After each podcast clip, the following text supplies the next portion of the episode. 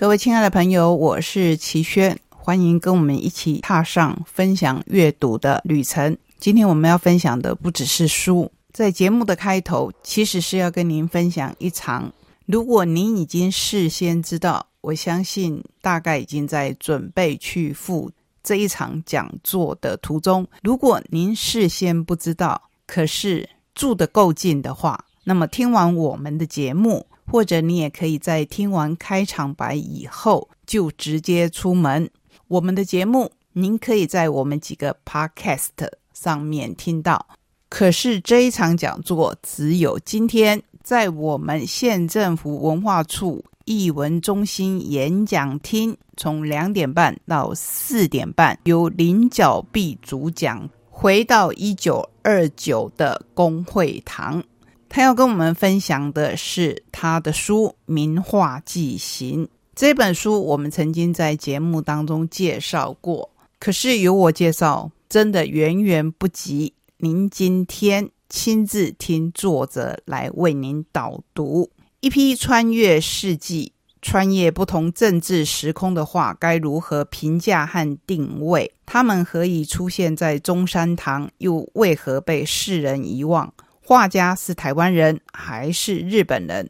没有足够的线索。除了一九二九年，也就是昭和四年八月二日的台湾《日日新报》之外，这批遗忘多时的画作，在二零零二年底。台北市中山堂整理仓库的时候，才又出现。之后移交台北市立美术馆。二零零五年，美术馆员林角碧，他也是一位名译者。您大概看过他很多译作。我们真的要非常感谢他，从此展开了一趟神奇的。访画之旅，多次踏访日本，足迹遍及全日本，重新拨开画作的身世，让画家重现时代的身影，以最亲切生动的笔法，为读者道出一个温暖的跨国的时代意识，滋味无穷。有一批画在我们台湾被遗忘了很久，幸好它不但被发现了。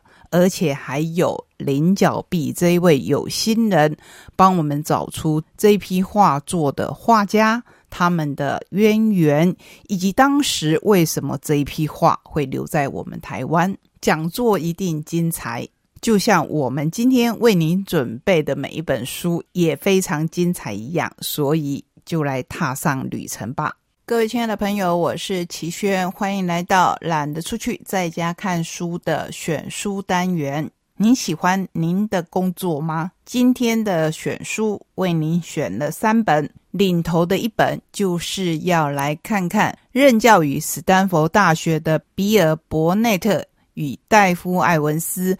二零一六年曾经出版《做自己的生命设计师》，那一次他们教读者运用设计思考，打造出有意义的圆满生活。《纽约时报》书评曾经说：“人生有问题，他们有答案。”做自己的生命设计师引发共鸣，瞬间攻上《纽约时报》畅销排行榜的冠军。这一次，两位作者要在做自己的工作设计师，而且是邀我们一起来完成这一本书，也就是来设计自己的工作，将这一套令人豁然开朗的思考方式应用在我们此生花最多时间的领域工作。人生高峰有三分之一的时间都在工作，工作不快乐。怎么办？其实我还想补充一句：工作怎么可以不快乐？如果不快乐，表示你人生高峰有三分之一的时间都没有幸福感。那么应该要怎么办呢？希望这一本书可以帮助我们找到一部分的答案。本书是要教读者创造出想要的工作，不一定需要离职就办得到。很重要哦，不是直接叫你换工作，而是希望从目前的工作当中，你就可以找到乐趣。两位作者写道：“职场瞬息万变，越来越仰赖工作者自行定义快乐与成功。他们在书中的每一章解释如何打造正面的改变，不论哪个职癌阶段都适用。你可以在目前的工作中继续努力，提升成更有意义的体验。”也或者你感到离开的时候到了，艾文斯以伯内特提供具体的方法，教大家设想并且打造工作生活，打败心能、心寒与心酸，工作有意义，乐趣大升级。这本由大块文化出版的《做自己的工作设计师》，译者是许田宁。封面上问你到底该留职还是该留下，或者你干脆转行，以设计思考重泥问题，打造崭新的工作生活蓝图，让工作为你所用，而不是你为工作所用。所以这一本书，你真的可以放心的在上面涂鸦，因为。因为作者不只是比尔·伯内特这一位史丹佛大学设计系执行教授，他本人任职过五家公司，教过两千名学生，至今仍在画设计图、设计产品，并且从事相关教学，主持跨学科设计课程，有不少获奖作品，包括苹果笔电 PowerBooks。另外，拥有多项的设计专利，也不只是戴夫·艾文斯这位同样任职于史丹佛大学产品设计系的副教授，美商易电的管理顾问及共同创办人。最早，他是想要成为海洋生物学家，后来转到机械工程领域研究能源。本来打算转职进入生医工程，最后还是进入苹果公司，打造出华数镭射印表机。他认为最佳的工作就是协助企业打造让员工表现卓越又有创意的环境。刚才说了，作者不止他们两位，还有现在正透过各个平台听我们分享这一本书的您。工作是穷则变。变则通这本书是献给每天起床穿好衣服工作的人，感谢你们做的一切。但愿本书能够协助你们找到办法，让工作多一点目的、意义和喜悦，因为这是你们应得的。书分为十章，你常常会想到底抵达了没有啊？所谓抵达，可能是目的，可能是你退休的年龄，可能是你觉得这份工作到底有没有意义。所以第二章就问你要钱还是要意义。第三，问题究竟是什么？第四，战胜精疲力竭。第五，心态恒毅力与你的直癌 A R C。六，权力与政治。第七章，先别急着辞职，重新设计后再说。第八，如果你决定，也就是我们刚才说的，你不一定要换工作。不过，如果你觉得重新设计后，你真的是不适合这份工作，那么要寻求好聚好散。第九，往前进。第十，你甚至可以自己当老板。我想每个人在工作上。常常遇到的问题是战胜精疲力竭。无效的想法是工作这么多，不可能全部做完，我简直被压垮了。现在我们来修正一下从泥问题。这条路是我选的，我可以设计一条出路。所以战胜精疲力竭的第四章节就是，请我们先暂停一下，来一点有关于精疲力竭的公益广告。这个广告不长，真的。假使你已经精疲力竭，我们当然绝对不会想要让你更累。如果你正在读这一段话的原因是你不喜欢你的工作。那我们在这里，如果不先声明，并非每个不喜欢工作的人都真心不喜欢自己的工作，那就是我们两位作者的疏忽了。有时我们其实是喜欢自己在做的事，只是我们做的太多。我们热爱我们的工作，但是不喜欢自己所处的情境。因为任务清单和收件夹不断的膨胀、不断的增长，所以这个时候真的需要先停下来想一想，我们是不是可以从你我们的工作态度，还有我们的工作环境，而不是急着下结论说我们真的不喜欢这份工作。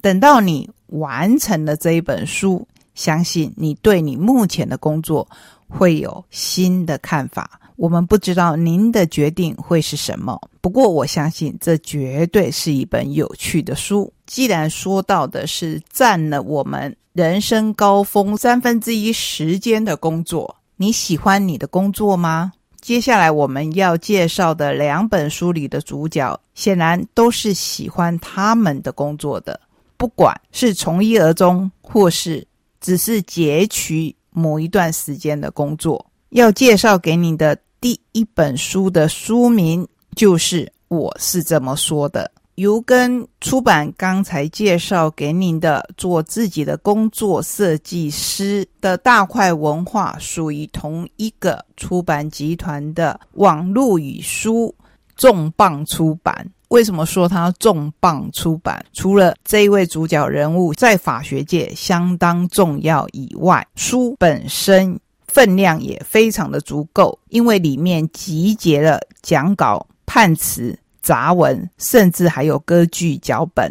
这是美国司法传奇公众偶像 R.B.G 大法官亲自认证职业生涯言论精选一本全收录的书。会这样介绍，表示书写这一位女性大法官的书。不止这一本，可是这一本既然书名说我是这么说的，表示是经过他的亲自认证。R.B.G 大法官是谁？他是露丝贝德金斯伯格。这本书除了他以外，还有两位作者。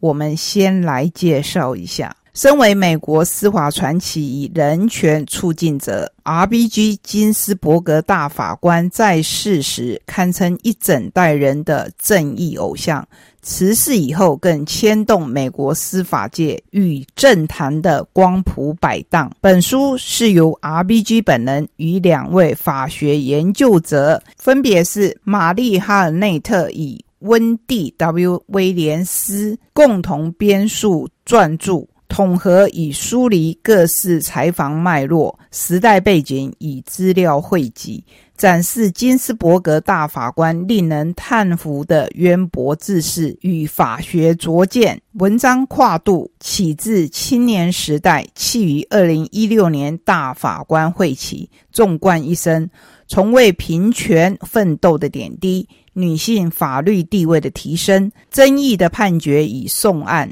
到犹太人身份突围、被总统提名接任法律人顶尖职位、最高法院的运作方式，甚至与立场相左的大法官同事在歌剧中扮演男女高音，赞颂我们不同但我们一体的合意精神。透过理性架构与感性的笔触，让这一位美国最传奇的意见者，这个意见不是我有意见的意见，而是与人不同的那一个相异的异。意见者亲自现身说法，为当前世界的司法正风与人权论述打下一剂强心针。这是改编电影、纪录片与新闻报道之外最原汁原味的 R.B.G。R.B.G 是一位不恐龙的大法官。这本书是他人生言论的唯一自选集。他曾经说：“我们不同，但我们一体。”为你在乎的事而战，但是以他人能加入你的方式去实践。近年来，我们对司法有很多很多的疑虑，比如我们刚才说的“恐龙法官”这个名词，相信一般的市井小民也都能朗朗上口，更不用说以前的“有钱判生，无钱判死”。那么这本书的重要性又在哪里呢？当然是我们的主角露丝贝德金斯伯格。她生于一九三三年，末于二零二零年，也就是在去年才离开了这个世界。曾就读哈佛与哥伦比亚大学法学院，担任过哥伦比亚法学院法律系教授。于一九七零年代大力促成美国公民自由联盟的女权计划，成为在最高法院为性平发声的。顶级律师。一九八零年，卡特总统任命他为华盛顿特区巡回上诉法院法官。一九九三年，克林顿总统任命他为美国最高法院大法官。二零零九年，《富比士》杂志选她为全球百大最有权力女性。二零一五年，她获选为《时代》杂志百大时代人物的偶像。二零一六年再度获选《财新》杂志全世界最伟大领导人之一。要详细介绍他的经历，我觉得不要说光凭我们短短的介绍，光凭这一本书也无法窥其全貌。不过至少这一本书就如同他的书名，我是这么说的，是由他本人亲自现身说法。我们在里面看到他的家庭，他的人生。他的成长过程，尤其非常重要的是，他在正值需要人生引导的时候，母亲离癌过世。这个事件深深影响了 R B G，也难怪他在登上人生最高峰，成为大法官的时候，感谢了非常多的人。最后，感谢母亲西利亚·安姆斯特贝德，她是我所认识最勇敢、最坚强的人，但她太早从我身边被带走。但愿她活在一个女性能够梦想以达成梦想，女孩和男孩一样被珍视的年代。我祈愿我成为她想成为的那个人。其实我在这本书里面贴了好多的便利贴，可是我觉得。光是这一段话，或许可以让我们的朋友们好好的去想一想：除了成就自己的工作以外，到底要如何的引导下一代？第二本关于工作的书是天下文化所出版的吴志阳的《三度直棒管理学》，由吴志阳口述，周文浩采访整理。不出学院以后，投身法界。谈判、合作、沟通及协调是吴志阳的专业。踏上政坛，成为管理一方的首长，有条不紊的执政节奏以高度的执行力，为他赢得大众的肯定。后来从政坛退下来以后，吴志阳接任中华职棒会长。他说：“这个职位是我人生中弥足珍贵的经历。六年走来，创新制度。”坚定态度，展现温度，推动我屈步向前，与中职同仁并肩出击。所以，这个三度说的是制度、态度与温度，而不是他曾经三次接任这一个职位。从一号王牌到十二强赛，十二个。球场上常见的数字术语，从沟通、关心、创意到细节，十二个和中职有关的领导故事，让我们看到吴志阳如何纵身跃入职业运动领域，以其独到的制度、态度、温度三度管理学，精彩自己的人生，并且点亮中职的未来。我们常常很喜欢成功，而不喜欢失败。你会说齐轩，这不是废话吗？对，这是废话。可是同样可能是废话的是，失败的感觉往往多过于成功。我不直接说失败，我说的是失败的感觉。吴志阳又怎么看失败呢？他说，在人生的赛场上，失败乃兵家常事，尤其在中职里面，或者在每一场比赛当中，一定有成有败。所以被人领先超前，一成见迭出，如何在落后的时候将领先的优势给要回来，才是成功的关键。在棒球的世界里，何尝不是如此？回首过去，我并没有一路领先，总是和自己在互相拉锯，生涯不断出现转折点，从一开始降转法律系就是如此，到后来也是一直转换不同的方向。自哈佛法学院毕业归国以后，身旁就有许多朋友鼓励我踏入政坛。当时的我认为自己并不合适，直到开设了律师事务所，实际执业以后，才发现自己对现行法律有很多的意见。与其在外批判，不如亲身投入，所以才起心动念参选立法委员，以参与修法。所以吴志阳的结论是：那些曾经的尝试与走过的路，并不会白费。所谓的失败，也并非没有意义。就像十个打数里，那七个没有击出安打的失败都有其意义。正因为经历过这些打不出安打的过程，才淬炼出那三个成功的时刻出现。失败只是成功的前奏。你如何看待你的工作呢？你喜欢自己的工作吗？今天的选书说的是工作，我们希望。占人生三分之一高峰的工作是你所喜欢的，或者是你可以改变态度，设计出属于你自己的工作节奏。